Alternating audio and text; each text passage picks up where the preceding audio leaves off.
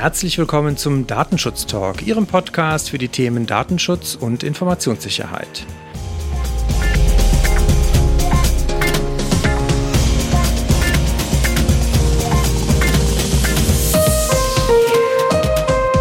Mein Name ist Heiko Gossen und ich begrüße Sie wieder recht herzlich zu einer neuen Themenfolge hier im Datenschutz Talk Podcast. Wir wollen heute auf ein Thema gucken, was in der betrieblichen Praxis des Datenschutzbeauftragten wahrscheinlich sehr unterschiedliche Relevanz je nach Unternehmen hat, denn es geht um das Thema Drittstaatentransfers. Das hat für viele sicherlich im Tagesgeschäft eine hohe Relevanz, weil man vielleicht häufiger mit Dienstleistern oder Datenimporteuren im Drittland zu tun hat. Andere haben das vielleicht seltener und wir wollen natürlich heute einmal das Thema von vorne aufrollen in aller gebotenen Kürze, um dann natürlich auch nochmal so ein bisschen zu den Spezialitäten zu kommen, um zu ein paar Detailfragen zu kommen, die vielleicht sich auch in der betrieblichen Praxis in dem einen oder anderen Grenzfall vielleicht schon mal stellen. Ich begrüße dazu niemand Geringeren als den äh, Präsidenten des Bayerischen Landesamtes für Datenschutz, Herrn Michael Will, der sich heute die Zeit nimmt, mit uns oder mit mir gemeinsam darüber zu sprechen. In diesem Sinne herzlich willkommen, Michael Will. Ja, herzlichen Dank. Grüße Sie. Danke für die Einladung. Herr Will, Sie sind schon 1995 äh, in den öffentlichen Dienst eingetreten, damals als Jurist natürlich mit entsprechendem Studium der Rechtswissenschaften, sind auch schon seit 2009 mit dem Thema Datenschutz befasst und was vielleicht viele auch nicht wissen, Sie waren sogar sehr aktiv an der Entwicklung und Gestaltung der Datenschutzgrundverordnung beteiligt. Vielleicht können Sie uns da einmal ganz kurz schildern, was war da Ihre Rolle und wie ist es dazu gekommen? Ja, sehr, sehr gerne. Es ist ja so in europäischen Angelegenheiten, äh, dass die sowohl Bundes- als auch Landesgesetzgebung berühren, dass in besonders relevanten Projekten die Länder tatsächlich eine Art Verbindungsbeauftragten installieren dürfen. Das äh, war bei der Datenschutzgrundverordnung, ich glaube, richtigerweise der Fall. Und nachdem, ich glaube, letztlich niemand im Länderkreis gerade wollte, fiel dann die Wahl auf mich, was dazu geführt hat, dass ich letztlich ab dem ersten Tag, wo die Kommissionsentwürfe zur Datenschutzgrundverordnung im Rat beraten wurden. Das ist eine Ratsarbeitsgruppe DAPIX. Ich äh, zusammen mit den Kolleginnen und Kollegen des BMI, häufig flankiert durch BMJ oder auch das ein oder andere Ressort, an den Brüsseler Beratungen auf der Fach- der Ratsebene teilnehmen konnte. In der Folge ergaben sich dann ganz, ganz viele Termine, die so ein bisschen, naja, Erklärungshilfe, Beratungen, äh, Meinungsbildung mit sich brachten. Ich habe mit, mit äh, dem wirklich sehr geschätzten Ralf Benrath immer wieder Kontakt gehabt und, und vielen anderen, wie man das halt in Brüssel so macht. Gelegentlich auch einfach, sah es nicht so aus, es war Bier trinken, aber trotzdem haben wir über Datenschutzpolitik gesprochen. Ja, sehr spannend. Und äh, ich, also ich stelle mir das auch als spannende Zeit vor, bei auf so einem großen Werk dann äh, so auch direkt im Maschinenraum quasi mitgestalten und wirken äh, zu dürfen, an den notwendigen Schnittstellen dazu. Dementsprechend freue ich mich umso mehr, dass wir heute über das Thema Drittstaatentransfer sprechen dürfen, was ja nicht zuletzt dank des Schrems II-Urteils von vor zwei, gut zwei Jahren ja einfach auch nochmal eine ganz andere Relevanz in der betrieblichen Praxis bekommen hat. Wir haben zwar auch schon in der Vergangenheit das Safe Harbor Abkommen, was äh, gekippt wurde, als Thema gehabt, aber da hatten wir natürlich immer noch dieses Instrument der Standarddatenschutzklauseln oder Standardvertragsklauseln, auf das man zurückgreifen konnte. Das ist ein Schwerpunkt, auf den wir heute schauen wollen. Wie sieht die Situation heute aus mit den Standarddatenschutzklauseln? Aber um das Thema sozusagen von vorne einmal zu beleuchten, würde ich in aller gebotenen Kürze versuchen, das zu skizzieren, wie so der typische Ablauf ist, wenn ich im Unternehmen als vielleicht betrieblicher Datenschutzbeauftragter mich der Frage zu stellen habe, ist eine Datenverarbeitung im Drittland möglich? Und als erste Frage, die ich dann typischerweise stelle, ist erstmal, ist die Verarbeitung als solches unabhängig vom Drittstaatentransfer als solches überhaupt zulässig? Das heißt, ich habe erstmal eine grundsätzliche Frage der Zulässigkeit. Und erst in der zweiten Stufe, wenn ich die erste bejahen kann, dann komme ich zu der Frage, auf welcher Grundlage kann ich denn einen Drittstaatentransfer vornehmen? Da gibt es ja innerhalb des Artikel 45 fortfolgende DSGVO verschiedene Instrumente. Also wir haben so Dinge wie einen Angemessenheitsbeschluss, wenn es halt außerhalb vom europäischen Wirtschaftsraum Drittländer gibt, für die es eine Entscheidung der EU-Kommission gibt, dass dort ein angemessenes Datenschutzniveau vorliegt. Das ist aus meiner Sicht sozusagen der einfachste Fall. Ähm, dann gibt es aber natürlich noch andere Voraussetzungen, die erfüllt sein können. Die Standarddatenschutzklauseln sind dort eine Möglichkeit. Wie sehen Sie das in Ihrer betrieblichen oder beziehungsweise in Ihrer behördlichen Praxis in dem Fall?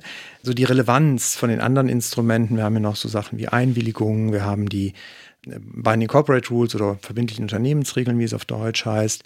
Wie sehen Sie da so die Gewichtung auch in der Praxis?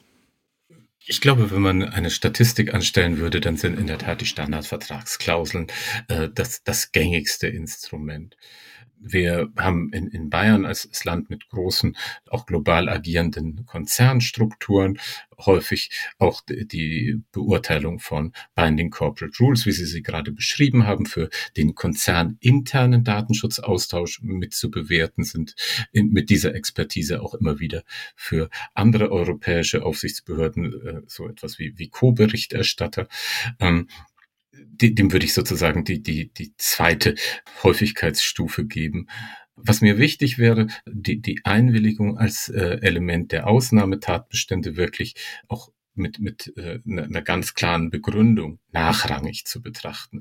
Es, es geht um Ausnahmesachverhalte, sagt die Grundverordnung. Es geht damit um Dinge, die nicht systematisch angelegt als, als Geschäftsmodell so funktionieren sollten, nicht als Dauerbeziehung äh, auch aus Sicht der, der Betroffenen wahrgenommen werden sollten. Punktuell funktioniert das irgendeine Urlaubsbuchung oder dergleichen sind da, glaube ich, die Lehrbuchbeispiele, aber eben nicht als Ersatz dafür, dass eines der anderen Instrumente nicht fehlt. Wenn Sie wollen, reden wir dann später noch über die Dinge, die vielleicht in der, in der Zukunft ein bisschen Bedeutung haben als Transferinstrument. Das sind Zertifizierungen und, und Verhaltensregeln, die das auch ermöglichen würden, jedenfalls der Theorie nach. Ja, ist natürlich auch nochmal ein spannendes Thema, wobei das halt, wie Sie schon sagen, eher noch ein bisschen in die Zukunft gerichtet Relevanz gewinnen könnte, Stand heute. Also korrigieren Sie mich, aber heute gibt es noch keine Zertifizierungen oder Code of Conducts, die mir an der Stelle wirklich helfen können, oder? Nein, das, das gibt es noch nicht. Ich glaube aber, Ihnen geht's genau wie mir. Wir fragen uns sehr oft, wäre das nicht jetzt die Lösung der Wahl? Wir werden doch ganz oft mit eigentlich der verschleierten Frage Produktprüfung äh, konfrontiert, würde nicht dieses oder jenes Produkt rechtskonform einsetzbar sein. Und eigentlich muss es nur um die Beurteilung von Verarbeitungstätigkeiten gehen. Dann würde eine Zertifizierung in der Tat helfen, hier einen guten Anknüpfungstatbestand zu schaffen. Und dann wäre auch, wenn Teil der Zertifizierungen eben die Datentransferbedingungen sind, im Grunde der gesamte Problembereich, den wir im Moment kleinteilig lösen müssen, einmal für den Markt geklärt werden. Das, das wäre der Charme, aber in der Tat, es gibt erst seit kurzem auch die, die Handreichungen des Europäischen Datenschutzausschusses zu den hier auftauchenden Fragen.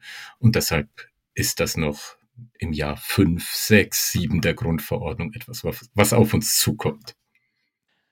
Vielleicht als ja an der Stelle Detail oder Nachfrage, weil natürlich, wenn wir über die heutige Problematik bei den Drittstaatentransfers sprechen und ich habe es eben schon angesprochen, das Schrems II-Urteil hatte natürlich auch seinen entsprechenden Anteil daran, dass wir sehr stark über die Frage insbesondere der Zugriffe durch Sicherheitsbehörden und Geheimdienste im Drittland auf Daten sprechen, dass das natürlich eines der Punkte ist, die man auch über die Standardvertragsklausel nur sehr eingeschränkt überhaupt regeln kann, weil natürlich die Behörden im Drittland sich selten an die Verträge zwischen den Unternehmen halten oder halten müssen.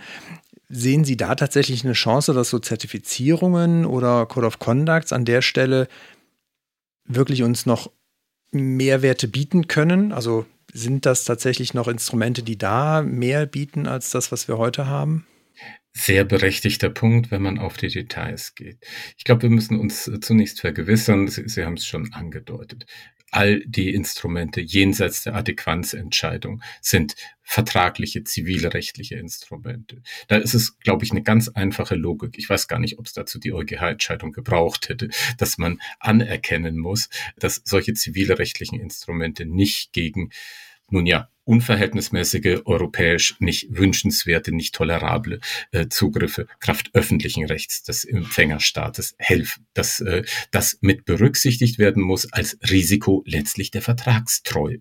Und das, das ist im Grunde die Situation, auf die wir seit Schrems 2 schauen. Wir führen ganz konsequent diese Risikoassessments durch. Kann äh, tatsächlich unser Vertragspartner die Einhaltung unserer vertraglichen Regelungen gewährleisten? Und in der Tat, da wird bei Zertifizierungen oder Code of Conduct nichts anderes gelten. Das hat im Empfängerstaat, egal wo auf der Welt, keine andere Durchsetzungsfähigkeit als ein, ein Vertrag. Äh, wir können jetzt nicht sagen, wir ändern da nationales Recht oder gar Verfassungsrecht. Das wäre vermessen und das dürfen wir wahrscheinlich auch gar nicht. Ja, die Frage, ob es äh, jedes Urteil immer wirklich bedarf, das stelle ich mir bei vielen Datenschutzurteilen tatsächlich äh, auch. Mhm. Aber anderes Thema. Das können wir dann bei anderer Gelegenheit mal vertiefen. Dann würde ich gerne mal tatsächlich, bevor wir nachher zu den verschiedenen Konstellationen kommen, die es ja auch in dem Zusammenspiel Datenexporteur im EWR und Datenimporteur im Drittland geben kann, mal so die Frage betrachten, ab wann brauche ich denn diese Standard-Datenschutzklauseln oder auch vielleicht ein anderes Instrument, die mir die DSGVO bieten, wenn es um die Frage geht, liegt überhaupt eine Übermittlung vor oder nicht? Also ich denke so ein bisschen auch an die ja auch sehr vielleicht zweifelhafte Entscheidung der Vergabekammer Baden-Württemberg, die wir auch jetzt in unseren Datenschutz-News neulich schon mal thematisiert hatten, mehrfach, die Gott sei Dank meines Erachtens Gott sei Dank auch aufgehoben wurde. Aber die Frage ist ja doch im Raum, ab wann ist denn eine Übermittlung anzunehmen und wann muss ich dann halt auch genau mir über diese Frage des geeigneten Instruments Gedanken machen? Ja, ähm, ich, ich glaube, dass wir am besten gesondert über die äh, Vergabekammer Baden-Württemberg-Entscheidung sprechen, denn die zeigt sozusagen, wie das System nicht richtig verstanden werden sollte in, in meinen Augen. Lassen Sie uns zunächst mal auf die grundsätzlichen Maßstäbe gucken, die sich im Grunde auch äh, sehr, sehr simpel aus einer Leitlinie des Europäischen Datenschutzausschusses ergeben. Das ist die Leitlinie 52021. Da äh, läuft oder lief bis vor kurzem noch ein Konsultationsverfahren, aber wie wir ja alle immer wieder betonen, auch ein Konsultationsverfahren bedeutet am Ende, die Leitlinie ist erstmal wirksam, für uns als Aufsichtsbehörden auch beachtlich. Wir haben uns schon letztlich im Kreis aller Mitgliedstaaten im Plenum des EDPB darauf verständigt, dass das so in Ordnung ist. Insoweit betrachte ich als gewissen gesetzten Besitzstand das, was äh, dort äh, ganz, ganz vorne steht in der Randnummer 4 äh, zur Klärung des Transferbegriffs setzt zunächst einmal voraus, dass eine der beiden Parteien, also der Verantwortliche oder der Auftragsverarbeiter, der Grundverordnung unterliegt. Das heißt tatsächlich am Ende in der Regel ansässig ist in der EU. Artikel 3 Probleme, die so ein bisschen die, die Überschrift des ganzen Papiers mitgeben, können wir da jetzt, glaube ich, für heute mal außen vor lassen. Der zweite Schritt ist ein eher noch ähm, auch interpretationsfähiges äh, Momentum, nämlich äh, die, die Frage, werden Daten, wie, wie die Übersetzung lauten sollte, zwischen Controller und Prozessor enthüllt, disclosed by transmission or otherwise. Also das heißt, findet ein Datenaustausch statt. Die, und die dritte Frage ist dann, sitzt derjenige, der die Daten empfängt, in einem Drittstaat? Ist er dort? Dieses ist er dort, ist, das ist Wortlaut der, der Guidelines, äh, ist noch im Moment Gegenstand einer, einer intensiven Debatte. Muss man das noch spezifizieren? Bedeutet das, sitzt, äh, ist er dort im Sinne von, ist er da ansässig, hat er dort seinen, seinen Unternehmenssitz oder äh, sitzt er dort im Sinne von, hat er dort seine, seine Datenverarbeitung, seine Server, banal gefragt. Diese drei Elemente müssen jedenfalls kumulativ vorliegen. Fehlt eins davon, ist, ist in der Logik des Europäischen Datenschutzausschusses und damit von uns als Aufsichtsbehörden keine Übermittlung. Und jetzt sehen wir dann recht schnell, wo die Vergabekammer Baden-Württemberg falsch abgebogen ist.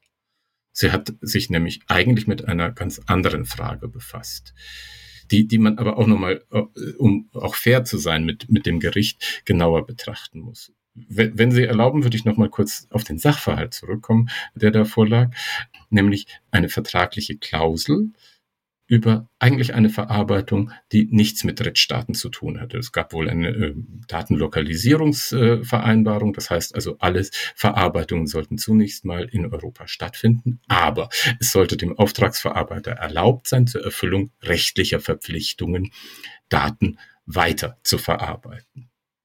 Und genau diese rechtliche Verpflichtung, wir können da beispielsweise damit assoziieren, so etwas wie sich aufgrund des Cloud Acts der USA ergibt, war Gegenstand der Beurteilung und hat damit zu der Frage geführt, ist diese Möglichkeit oder wie das Gericht gesagt hat, das Risiko einer solchen weiteren Offenlegung vertragsgegenständlicher Daten bereits etwas, was dazu führt, dass wir über die Frage eines Datenexportes nachzudenken haben. Und damit sehen wir, fehlt gleich ein Element, nämlich die Offenlegung, die Importeur und Exporteur zwischeneinander veranlassen. Richtigerweise würde nämlich nur der Auftragsverarbeiter einer Offenlegungspflicht gegenüber einer Stelle im Drittstaat nachkommen. Das heißt, er wird auf einmal derjenige, der Exporteur ist. Äh, sein Vertragspartner hat damit gar nichts zu tun, es sei denn, wir stellen einen Zurechnungszusammenhang über die zitierte vertragliche Regelung her. Zweitens geht es äh, dann, dann weiter um die Frage, allein die Möglichkeit, dass so etwas passiert, ist das schon etwas, was vertraglich bedacht werden muss? Und da finde ich, könnte man der Kammer, wenn man gutwillig ist, ein bisschen mehr Recht geben. An sich haben wir diese Situation doch ganz oft in Verträgen, wenn Sie an die Frage, wo äh, Second, Third Level ähm, Remote Service stattfindet, also Unterstützung, Wartungsarbeit und dergleichen, die nehmen wir nicht alltäglich in Anspruch. Und trotzdem müssen wir sie bedenken, wenn wir unsere unsere TIA-Beurteilung vornehmen. Also an der Stelle finde ich, könnte man auch ganz gut diese Entscheidung, die einfach nicht gut formuliert ist, sogar verteidigen. Im Kern geht es um die Frage, was ist im Vertrag vorgesehen? Kann das dazu führen, dass äh, dieser Transferbegriff am Ende erfüllt wird und zwar programmgemäß, nicht durch irgendwelche zufällig hinzutretenden Ereignisse. Das heißt, hätte der Vertrag diese von mir jetzt zitierte Klausel nicht enthalten, würde ich auch weniger einverstanden sein mit der äh, viel kritisierten Entscheidung. Ich finde, man hätte sie sogar retten können. Was das alles bedeutet mit Blick auf Cloud Act und so weiter, müssen wir, glaube ich, noch in einem neuen Anlauf gesondert betrachten. Ja, sehr gut. Vielen Dank nochmal für die, für die Aufklärung auch der, der Hintergründe. Die Konstellation, die jetzt hier in dem Fall ja vorlag, so zumindest mein Verständnis war, wir haben einen Verantwortlichen hier innerhalb von Deutschland, wir haben einen ja. Auftragsverarbeiter auch innerhalb des europäischen Wirtschaftsraumes, also ein klassisches Auftragsverarbeitungsverhältnis mit Auftraggeber, Verantwortlicher, Auftragnehmer, entsprechend ähm, Auftragsverarbeiter. Und jetzt hier in dem Fall gab es eine amerikanische Mutter, die und wie Sie schon beschrieben haben, halt unter bestimmten Voraussetzungen vielleicht hätte auf Daten zugreifen können. Was ich damit andeuten möchte, ist, wir müssen also schauen, wo haben wir eigentlich welche Verantwortlichkeiten, wer hat welche Rolle in einem solchen Zusammenspiel zwischen verschiedensten Parteien hier innerhalb des europäischen Wirtschaftsraumes einerseits und dem Drittland andererseits. Die neuen Standard-Datenschutzklauseln sind modular aufgebaut. Das heißt, es gibt insgesamt vier Module, die diesen verschiedenen Konstellationen, die es geben kann, gerecht werden sollen. Das erste Modul beschreibt die Übermittlung zwischen zwei Verantwortlichen, also Controller to Controller. Dann haben wir eine, äh, ein Modul für Controller to Processor, das heißt also Verantwortliche an Auftragsverarbeiter, wenn der Auftragsverarbeiter direkt sozusagen im Drittland beauftragt wird. Das dritte Modul beschreibt die Variante Processor to Processor. Das heißt, ich habe also einen Auftragsverarbeiter innerhalb des europäischen Wirtschaftsraumes und der hat gegebenenfalls oder der hat einen Subunternehmer, einen Unterauftragnehmer im Drittland, den er beauftragen möchte. Da wären jetzt diese, dieses Modul zu nutzen. Das ist neu. Das hatten wir mit den alten Standardvertragsklauseln nicht im Angebot. Und dann gibt es noch ein viertes Modul, das vielleicht auch in der unternehmerischen Praxis eher seltener relevant ist, nämlich dann, wenn der Verantwortliche im Drittland sitzt und einen Auftragsverarbeiter hier im europäischen Wirtschaftsraum beauftragt.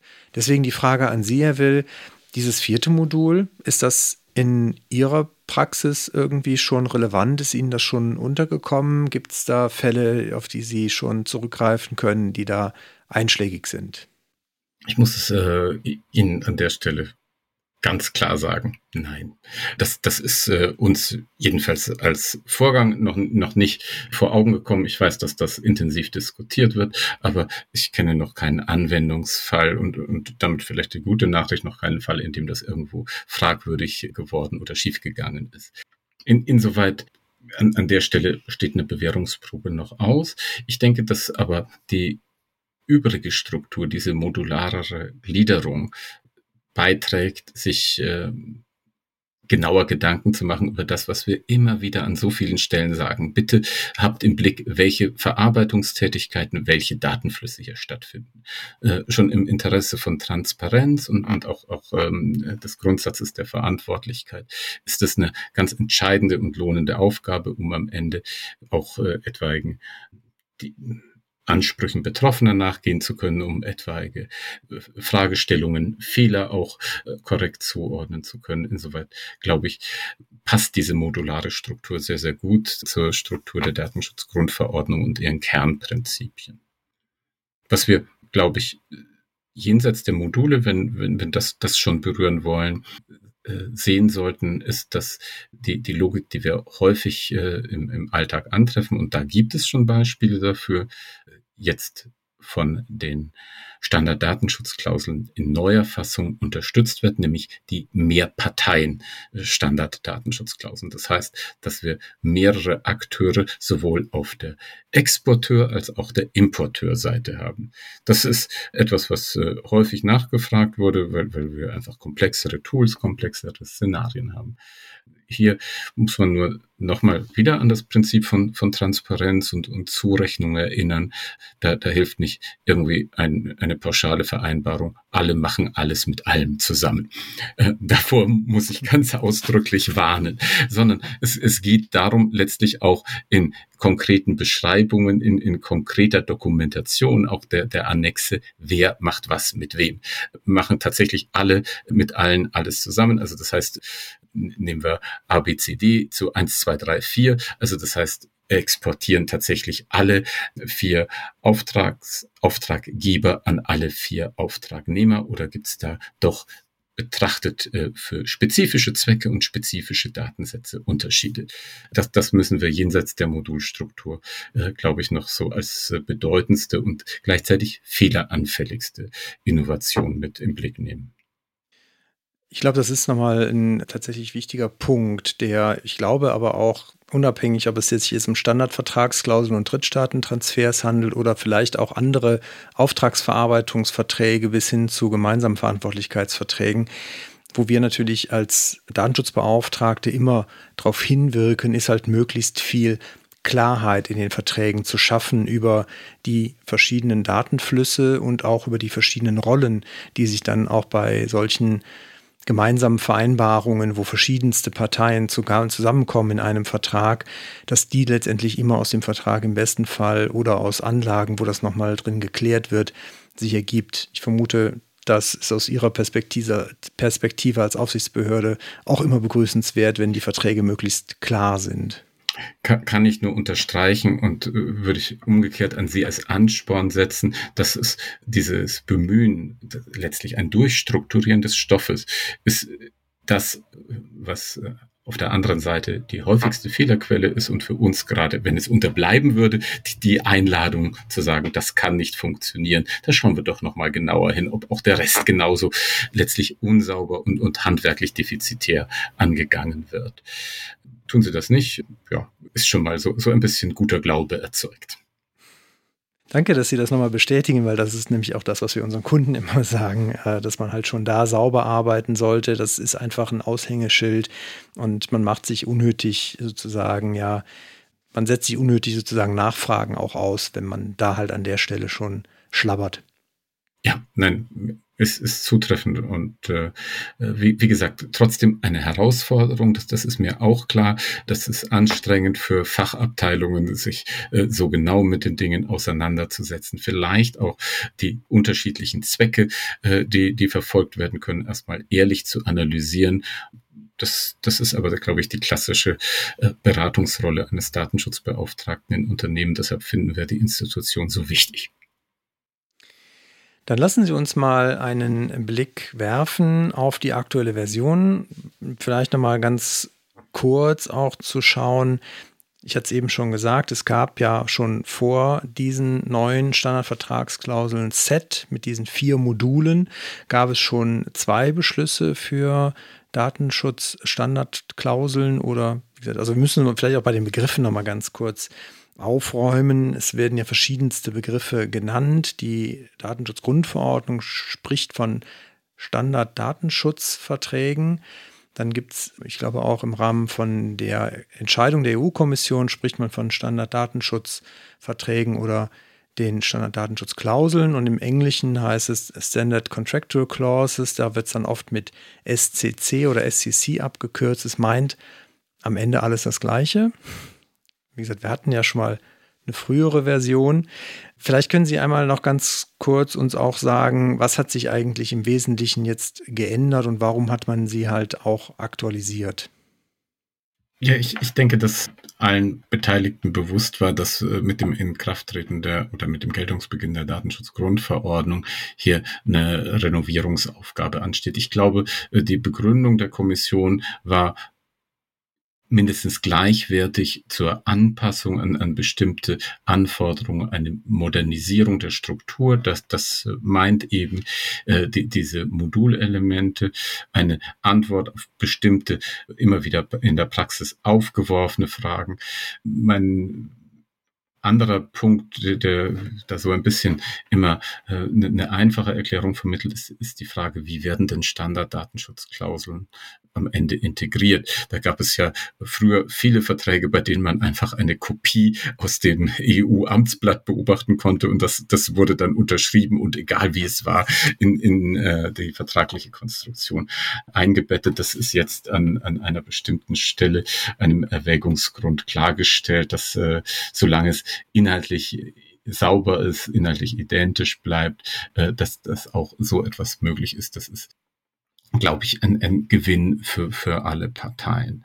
Eine, eine Rolle hat sicherlich auch bei der Verabschiedung die, die Synchronisierung mit äh, der, der Schrems II-Entscheidung, der äh, ein bisschen immer wieder aus unserer Aufsichtsbehördensicht falschen Debatte um eine risikobezogene Betrachtung gespielt. Da gibt's äh, kleine Fundstellen, kleine äh, Nachweise, die dieses, diese Diskussion heute noch erkennbar machen. Und auf, auf diese Weise würde ich hoffen, dass äh, die Renovierung durch die Kommission am Ende für die Praxis einen Mehrwert und nicht nur einen Anpassungsaufwand begründet hat, ich kann offen gestanden nicht ganz äh, gut nachvollziehen, weshalb wir jetzt gerade am Ende der, der Übergangs der Umsetzungsfrist, das wird der äh, 27.12. sein, das heißt ab 28.12. dürfen nur noch äh, Verarbeitungen stattfinden, die auf den neuen Standardvertragsklauseln beruhen, weshalb das so lange dauert. Ich, ich habe Verständnis dafür, dass es manchmal mühsam ist, in bestehende Vertragsstrukturen einzugreifen, aber an sich würde ich jetzt die inhaltliche Differenz äh, zwischen dem, dem, alten und dem neuen nicht, nicht so hoch bewertet. Das, das sind äh, Nachschärfungen, Optimierungen, so ähnlich wie, wie bei einem Auto, das im Zuge seiner Laufzeit einfach nochmal so eine kleine Auffrischung erfährt. Ich hoffe, äh, das ist nicht im zu großen Kontrast zu dem, was Sie in der Praxis erleben. Nein, ist schon, ist schon richtig. Es ist natürlich trotzdem am Ende immer ein Stück weit abhängig von der Menge und äh, letztendlich auch immer der Frage der Kapazitäten, sich dann darum zu kümmern in, im betrieblichen Alltag. Weil in größeren Unternehmen, wenn ich auch vielleicht viele Dienstleister oder Beziehungen internationaler Art habe, kann sich das natürlich sehr schnell auch läppern. Und dann wird es natürlich auch einfach eine Frage der, der Operationalisierung.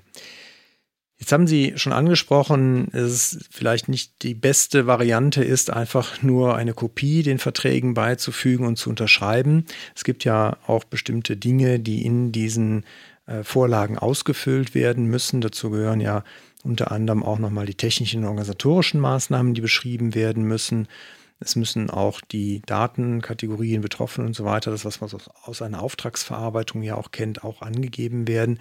Gibt es Dinge, wo Sie sagen, in auch Ihrer Prüfpraxis und Ihrer Beratungsaufgabe als Landesdatenschutzaufsichtsbehörde wo Fallstricke liegen, wo man als Unternehmen besonders acht, darauf achten sollte beim Ausfüllen, beim Anwenden dieser neuen Templates?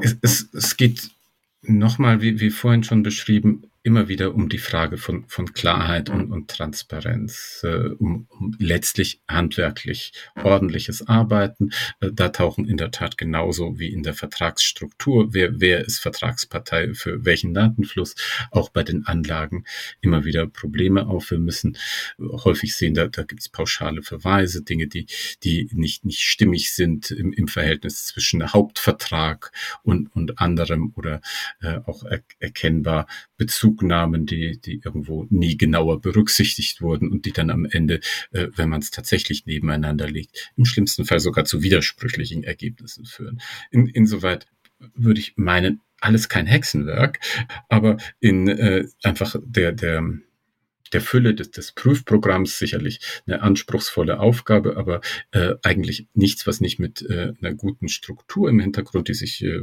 meines Erachtens immer noch immer wieder aus dem Verzeichnis für Verarbeitungstätigkeiten äh, ergeben sollte, was nicht bewältigbar wäre. Jetzt sagten Sie eben schon, und das ist ja auch etwas, was natürlich in, oft sozusagen mit den äh, Standardvertragsklauseln einhergeht, immer der Hinweis, dass halt nichts dran geändert werden darf, beziehungsweise dass halt äh, das, was man ändert, am Ende der gleichen Qualität entsprechen muss, ähm, beziehungsweise dass man halt nicht hinter die Datenschutzanforderungen, ähm, die die Standardvertragsklauseln formulieren, in irgendeiner Art und Weise zurückfallen darf. Mein Verständnis ist allerdings, dass man schon sogar Verschärfungen vielleicht für Anforderungen vornehmen darf, aber dass man auch gegebenenfalls Rollen oder Verantwortlichkeiten, Aufgaben, Verpflichtungen, die beschrieben sind, auch durchaus konkretisieren darf. Immer mit der Idee dahinter, sie natürlich nicht zu verwässern oder gegebenenfalls sogar umzudrehen, aber dass man halt schon auch dann an diesen Vertragstexten selber leichte Modifikationen vornehmen kann. Sehen Sie das auch so? Sehen Sie da Risiken auch oder in der Praxis vielleicht sogar Dinge, wo Sie sagen, war gut gemeint, aber schlecht umgesetzt?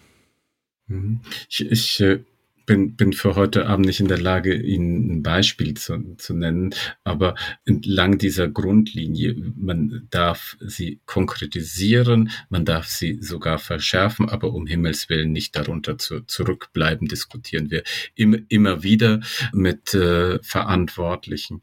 Ähm, das ist auch wie, wie weit sozusagen dieser Rahmen, äh, dieser Veränderungsbefugnis letztlich geht. Etwas, was äh, wir im Kreise unserer Kolleginnen und Kollegen in Europa, wenn wir über Einzelfälle reden, wie, wie beispielsweise den Schrems 2 Beschwerden oder so, immer wieder eine, eine Rolle spielt. Äh, was äh, sich daraus ergibt, ist letztlich, je weiter sie sich davon wegbewegen, desto unsicherer wird ihr Terrain. Ich würde insoweit immer mit dem Bild arbeiten, schauen Sie doch, das ist konkretisieren, statt in irgendeiner Weise äh, zu versuchen, das, das Regelungsmodell grundsätzlich zu verändern. In einer äh, erstmal abstrakten Logik hört sich ja toll an, dass Sie sagen, Sie, Sie machen weitergehende Garantien, als es die Standarddatenschutzklauseln enthalten. Aber ich frage mich immer wieder, und wozu soll das dann gut sein? Ist das tatsächlich in, im Vergleich mit, mit dem Rest verträglich? Da äh, wäre wär ich neugierig, wenn, wenn Sie äh, da Beispiele nennen können, wo, wo sich sowas dann tatsächlich bewährt. Ansonsten halte ich es ehrlich gesagt für eher eine, eine theoretische Debatte, wenn man sich dann mal äh, tatsächlich verteidigen müsste. Ja, tatsächlich ist es eher selten, dass man da wirklich noch viel äh, Möglichkeiten hat, die dann am Ende auch in der Praxis irgendwie von den Vertragspartnern akzeptiert werden. Ich erinnere mich an einen Fall für ein Telekommunikationsunternehmen, äh, wo es halt tatsächlich darum ging, Drittstaaten-Transfer für die Verkehrsdaten abzusichern. Und da haben wir uns tatsächlich dann am Ende darauf verständigt, dass man zum Beispiel die dem Bundesbeauftragten für den Datenschutz und auch die Bundesnetzagentur als zusätzliche Aufsichtsbehörden damals mit, mit reingenommen hat und definiert hat, dass man bestimmte Anforderungen an Meldepflichten zum Beispiel nochmal geschärft hat, weil es halt mit den allgemeinen Anforderungen noch nicht ganz gereicht hat, um den speziellen Anforderungen im TKG gerecht zu werden. Aber das waren wirklich Sonderfälle, wo ich auch sage, das ist in der Praxis wirklich eine Ausnahme. Ja, und eine Sonderkonstruktion, wo wir auch nochmal zu der zusätzlichen Schwierigkeit kommen. Was tun wir gerade in Erfüllung der Datenschutzgrundverordnung und was, was tun wir in Ansehung anderer Rechtsregime wie eben auch dem europäisch geregelten Telekommunikationsrecht? Also, aber grundsätzlich äh, einverstanden für, für solche Dinge, die im Übrigen ja auch dazu beitragen, die Handhabung solcher Vertragswerke dann in, in der unternehmerischen Praxis äh, zu, zu verbessern. Jetzt haben wir mit den neuen Standarddatenschutzklauseln ja im Artikel 14 oder Paragraph 14 ja auch das, was jetzt landläufig unter Transfer Impact Assessment läuft, definiert. Also das heißt, als Datenexporteur muss ich mir nochmal insbesondere auch die Frage stellen, welche zusätzlichen Risiken und Bedrohungen gibt es halt im Drittland durch Zugriffe zum Beispiel halt durch Sicherheitsbehörden. Was ist aus Ihrer Perspektive da zu tun und wo würden Sie sagen, kommt es halt dabei auch insbesondere drauf an? Ich glaube, eine der wichtigsten Grundsätze ist, sich an der Stelle nicht äh, sozusagen blauäugig zu verhalten, zu sagen, okay, ich glaube schon, dass äh, das so ist. Ich, ich äh, glaube, dass, dass das gut gehen kann. Da ist noch nie was passiert. Äh, das ist die Logik, bei äh, der wir dann sicherlich in der Prüfung das, das größte Fragezeichen setzen.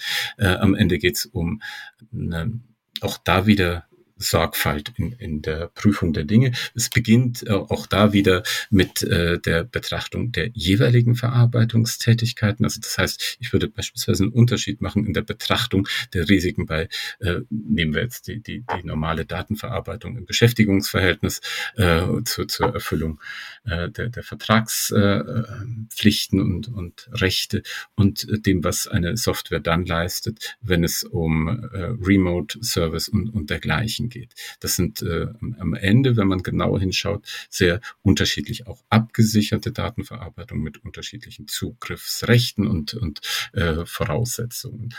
Ähm, das, das kann dann helfen, wenn man die Zugriffssituation im Drittstaat bewerten muss. Äh, sind das tatsächlich die dieselben Grundbedingungen? Äh, unter welchen Bedingungen werden Daten überhaupt verarbeitet? Sind sie verschlüsselt? Wem sind sie zugänglich? Kann man beispielsweise bei bestimmten Remote Services nur gucken, sozusagen sagen, was, Daten auf einem Bildschirm machen oder liegen die dann tatsächlich in, in einem Empfängerstaat und, und sind damit in ganz anderer Weise exponiert. Insoweit geht es um, um Detailgenauigkeit und bei der Analyse des Drittstaatenrechts um äh, eine, eine Anwendung vernünftiger Maßstäbe. Wie gesagt, keine Blauäugigkeit. Ähm, es ist nicht, nicht die letzte akademische Expertise gefordert, wie, glaube ich, auch die Recommendations klar zu machen versuchen. Aber trotzdem ein, ein offener Blick auf alle Fragen. Was ich an der Stelle immer nicht, nicht so teilen kann, ist die Logik vieler, äh, die äh, sagen, naja, was soll dieses Datum denn die Nachrichtendienste interessieren? Das impliziert, das Verständnis, wir wüssten, was Nachrichtendienste machen. Äh, ich weiß nicht, wer das von sich behaupten kann. Ich kann mir nur sehr wenige Menschen vorstellen, die das tatsächlich solide behaupten. Und insoweit werden, werden all solche Befunde in, in einem Tier äh, von vornherein diejenigen, die, die uns auf den Plan rufen, Maßnahmen zu ergreifen und zu sagen, na, das, das kann nicht funktionieren. Anderes Thema ist auch, auch da wieder, Datenschutz ist, ist, glaube ich, immer eine Frage von Kondition. Wirklich umfassend sich beispielsweise die Liste seiner Subprocessor anzuschauen. Ist es denn vollständig? Passt das zusammen? Oder habe ich irgendwo eine Flagge, ein, ein, ein Land vergessen mit äh, sein, seinen besonderen Anforderungen? Mehr nicht, offen gesagt. Das heißt, wir können auch kleinere Unternehmen, die jetzt vielleicht keine speziellen Kenntnisse über die Details im Drittland jetzt tiefe Kenntnisse haben, schon auch ermächtigen und, und denen auch, die haben auch die Chance sozusagen mit dem Wissen, was man halt als Laie recherchieren kann, als vielleicht ambitionierter Laie, schon auch eine Einschätzung vorzunehmen auf öffentlichen Quellen, auf dem, was man halt über ein Drittland vielleicht an Informationen findet. Da sehen Sie schon die Chance, dass man da auch je nach Konstellation und je nach Daten auch zu einem Transfer Impact Assessment kommen kann, was am Ende für eine Aufsichtsbehörde in der Prüfung standhält. Ich glaube, an, an, der Stelle ist entscheidend, wie bei anderen Themen zu Beginn der Datenschutzgrundverordnung, etwa der Datenschutzfolgeabschätzung, dass wir nicht nur auf eine Seite gucken. Am Ende sind beide Parteien doch gefordert, auch, auch bei den Standardvertragsklauseln sich kritisch zu prüfen, äh, haben sie Bedingungen im Drittstaat zu erwarten, die ihnen äh, die, die Vertragstreue am Ende vereiteln. Insoweit ist, äh, glaube ich, das kleine Unternehmen äh, nicht, nicht so gut beraten, sich jetzt Abende äh, lang mit äh, dem US-Nachrichtendienstrecht zu beschäftigen. Das ist äh, eine, eine Konstellation, die ich mir irgendwie nicht vorstellen will. Äh, richtiger wäre an der Stelle, äh, sich mit dem Dienstleister, äh, den, den man hier an Bord holen will, zu beschäftigen und zu fragen, was, was sind denn deine Aussagen dazu? Äh, was, was hast du an äh, gewissermaßen einem Muster, einer, einem Referenzdokument anzubieten und dann äh, zu beginnen, das äh, kritisch zu überprüfen. Dass das äh, die, die Anwendbarkeit von bestimmten auch, auch gängigen Produkten jetzt erstmal mit so einer kleinen, äh, überhaupt nicht attraktiven Hürde versieht, ist, ist klar. Aber am Ende müssen wir uns, glaube ich, ein bisschen eingestehen, dass wir da im Grunde über nichts Neues reden. Das, das ist im Grunde eine Selbstverständlichkeit in der ordentlichen Vertragsbeziehung. Das war auch in den alten Standardvertragsklauseln bereits die Anforderung. Das alleine hat dem EuGH am Ende erlaubt, die bisherigen Standardvertragsklauseln äh, nicht für in irgendeiner Weise unanwendbar zu, zu erklären. Das äh, müssen wir uns, glaube ich, äh, immer wieder eingestehen. Und insoweit haben wir jetzt äh, mit äh, den Anforderungen an TIAS im Grunde nur eine, eine Formel dafür gefunden, wie, wie das in einem rationalen Prozess geschehen kann. Da ich ja weiß, äh, mit wem Sie alles Gespräche führen, auch äh, im Bitkom sehr aktiv sind, würde ich da übrigens auch eine gute Rolle für Verbände sehen, mit einer, einer Wissensdatenbank auch ihre Mitglieder zu, zu unterstützen. Ich halte es für ziemlich unproduktiv, wenn da jeder jetzt anfängt, die Verhältnisse im Drittstaat, da gibt es ja immer eine, eine gleiche Handvoll an, an Fragestellungen zu, zu bewerten. Und insoweit halte ich das, äh, ich, ich glaube, das geschieht gerade nicht mehr, äh, für einen sehr guten Ansatz, der natürlich fachlich anspruchsvoll ist im Sinne von Aktualität, Änderungen im Blick behalten, aber trotzdem extrem richtig, äh, um auch gerade die Situation kleinerer Unternehmen irgendwo lösbar zu gestalten. Guter Hinweis an der Stelle vielleicht auch nochmal für unsere Zuhörenden. Wir haben letztes Jahr auch schon mal zum Thema Standardvertragsklauseln, wie die auszufüllen sind, im Konkreten anhand von den Vorlagen auch ein Webinar gemacht. Das ist auch online verfügbar auf YouTube. Können Sie gerne auch nochmal nachschauen. Und da erklären wir auch schon mal die Systematik des Transfer Impact Assessments, was wir im Bitkom entwickeln und was jetzt tatsächlich auch äh, quasi für Bitkom-Mitglieder verfügbar ist. Also von daher, da vielleicht sei dann auch nochmal der Link in den Show Notes als Empfehlung zu nennen. Kommen wir, Herr Will, nochmal zu dem Transfer Impact Assessment, was dann durchzuführen ist, vor allen Dingen, wenn Sie als Aufsichtsbehörde jetzt so etwas prüfen. Was wären Ihre Erwartungen an die Dokumentation eines solchen Transfer Impact Assessments? Form, Umfang, Tiefe, gibt es da Erwartungen, wo Sie sagen, das wäre mal schön, wenn man das hätte? Hm. Ich habe ehrlich gesagt eine Frage, das zu abzugrenzen zu was nicht. Am Ende geht es um Struktur ist egal, ob jetzt Fließtext oder ein, ein Tabellenwerk, um eine nachvollziehbare Auseinandersetzung sehr, sehr gerne entlang der, der glaube ich, sehr, sehr äh, operablen Prüfschritte des Europäischen Datenschutzausschusses. Es, es geht äh, um Vollständigkeit, um Differenzierung, wie, wie schon vorhin gesagt, nach äh, unterschiedlichen Verarbeitungstätigkeiten und am Ende um ja dort, wo es kritisch wird, um, um eine Frage äh, der Differenzierung, eignen sich äh, Schutzmaßnahmen tatsächlich für das Risiko, was ich in im vorangehenden Schritt äh, Nummer drei, meine ich, ist es äh, bei den Recommendations äh, identifiziert habe. An der Stelle äh, geht es äh, am Ende immer, das, das müssen wir uns eingestehen, um Technik. Sich äh, vorzumachen, dass man durch, durch nette vertragliche Regelungen äh, am Ende äh, Konflikte mit öffentlichem Recht lösen könnte, sind äh, ein, ein Trugschluss. Das sagen die Recommendations auch sehr, sehr klar, fast, fast äh, ein bisschen brutal. Und äh, ähm, am Ende sollten wir uns einräumen, äh, wenn es dazu kommt, dass wir hier Risiken bewältigen müssen, dann müssen wir mit unseren IT-Sicherheitsexperten reden. Und deren Aufgabe ist es dann auch wieder für unsere IT-Sicherheitsexperten gewissermaßen entlang des Angriffsvektors Nachrichtendienst äh, äh, aufzuzeigen, ja, das kriegen wir unter, unter Kontrolle. Jetzt sprachen Sie vorhin schon mal die Frist an, die jetzt zum Ende des, diesen Jahres ja ausläuft, ab dem dann nur noch Verarbeitungen zulässig sind, die die neuen Standardvertragsklauseln nutzen, sofern Standardvertragsklauseln das Instrument der Wahl sind. Wir haben ja letztes Jahr schon mal eine Frist gehabt, wo man sozusagen für neue Verarbeitungen nur noch die neuen Vertragsklauseln nehmen durfte. Also das heißt, alles, was ich glaube 27. September letzten Jahres war die Frist, wenn ich es richtig in Erinnerung habe, nach diesem Zeitpunkt gestartet wurde, muss sowieso schon die neuen Vertragsklauseln zugrunde gelegt haben. Also das heißt, alle, die seitdem neue Verträge gemacht haben, brauchen die im besten Fall nicht mehr anfassen.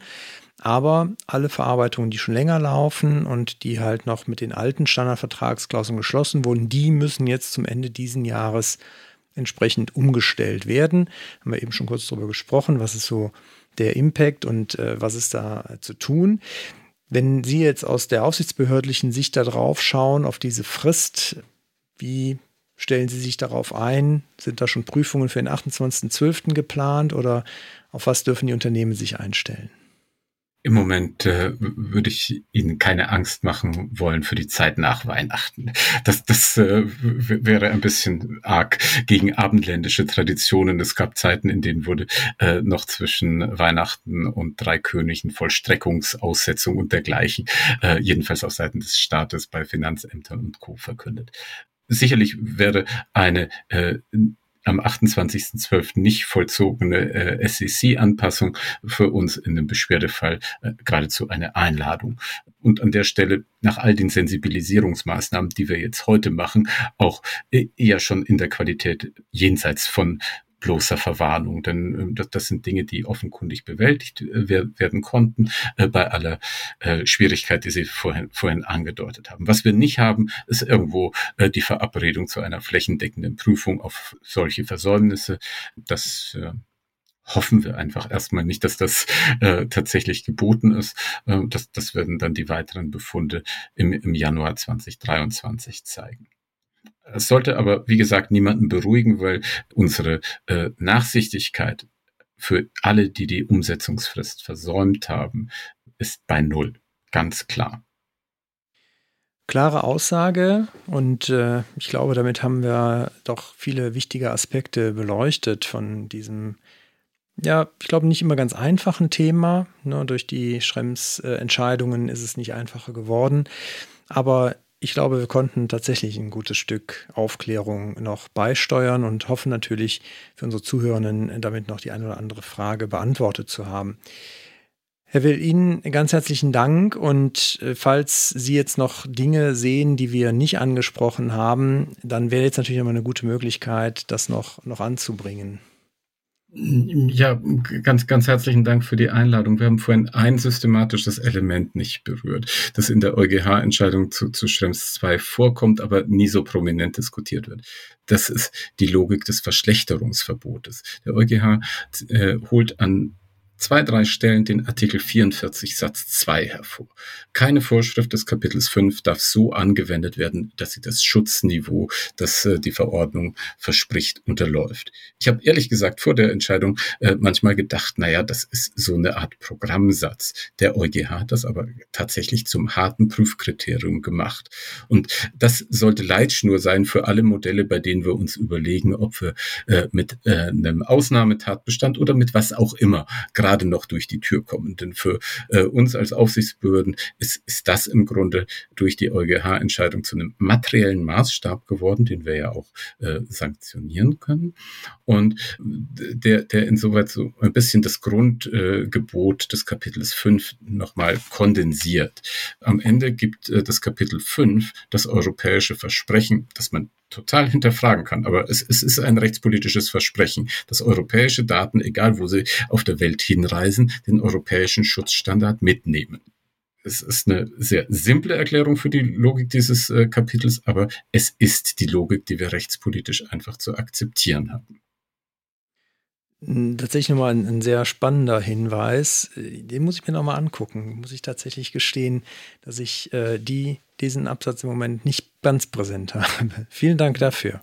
Ja, sehr, sehr, sehr gerne. Äh, die, der Anknüpfungspunkt äh, für diese Fragen sind häufig Debatten über, wie viel kann ich denn über Einwilligungsmodelle und dergleichen erreichen.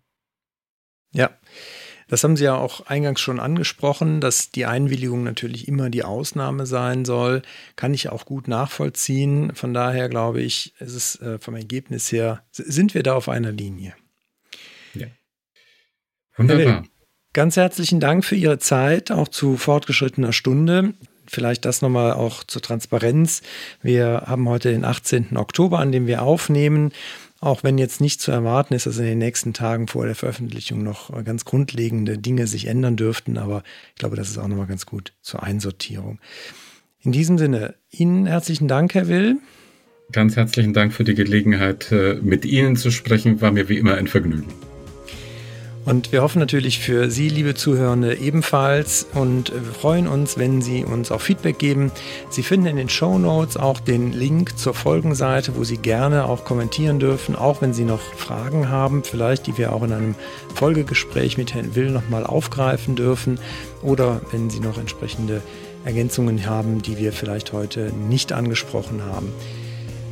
Wenn Sie uns Feedback geben wollen, gerne auch auf den gängigen Plattformen oder schreiben Sie uns einfach eine E-Mail datenschutztalk.migosense.de. Wir freuen uns da an allen Stellen. Und damit verabschiede ich mich oder verabschieden wir uns für heute, wünschen Ihnen alles Gute, bleiben Sie uns gewogen und auf bald.